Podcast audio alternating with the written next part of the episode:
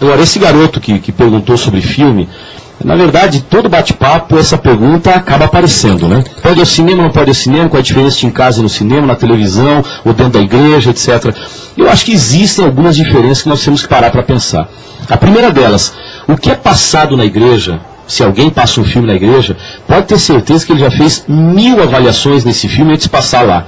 Então, você tem a segurança de estar tá vendo algum tipo de filme que não vai ter um impacto negativo na sua mente. Esse é o primeiro ponto. Há uma diferença de ver no cinema, ver na igreja ou ver em casa. O da igreja normalmente é o mais bem avaliado antes de ser apresentado. Qual a diferença de ver no cinema ou de ver em casa? Por exemplo, e isso aí é o argumento que muita gente usa para ir no cinema. Se eu vejo lá, eu vejo aqui, qual é o problema? Para mim, uma coisa não justifica a outra. Há uma grande diferença. Se você parar para pensar que o grande conflito hoje acontece na mente humana, é uma luta de Deus e Satanás para controlar os desejos do homem, se o assunto é na mente humana, há uma tremenda diferença entre uma coisa e outra. Sabe por quê? Compara comigo. Você assiste um filme no cinema, numa tela, quem sabe, 6 por 4 com cadeiras estofadas em forma de anfiteatro, com escuridão total, com som estéreo, com ninguém se movimentando.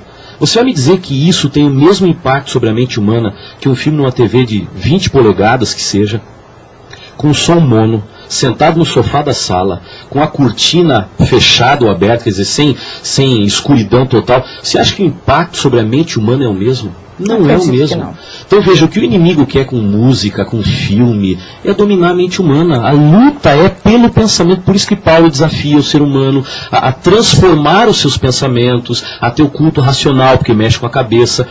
Então eu quero dizer para você, há muita diferença. Se a igreja passa um filme, eu diria, vá lá e veja, porque eles estão passando alguma coisa que é boa para você.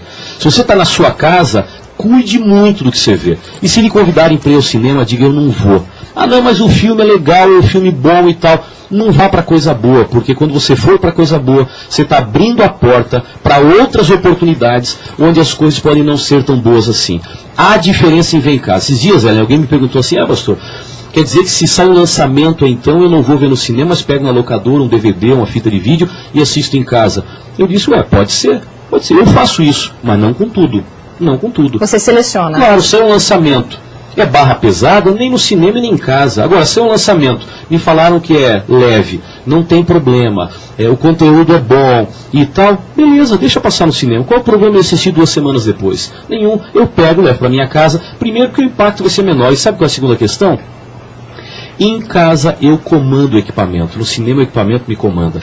Eu não conheço ninguém, talvez até você conheça, que entrou no cinema, Começou a ver o filme lá na metade, falou, ih, esse troço aqui tá mal, não quero ficar aqui não. Levanta, atravessa no meio de todo mundo, eu não conheço. Porta fechada, luz apagada, você fica até o fim.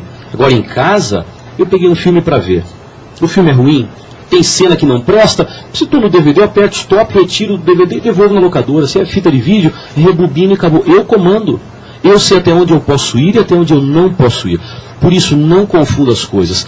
Cuide bem dos três, mas, em especial, administre a sua televisão, que é o veículo mais fácil para você ver alguma coisa, ter o controle sobre ela e ter o menor impacto sobre a sua mente.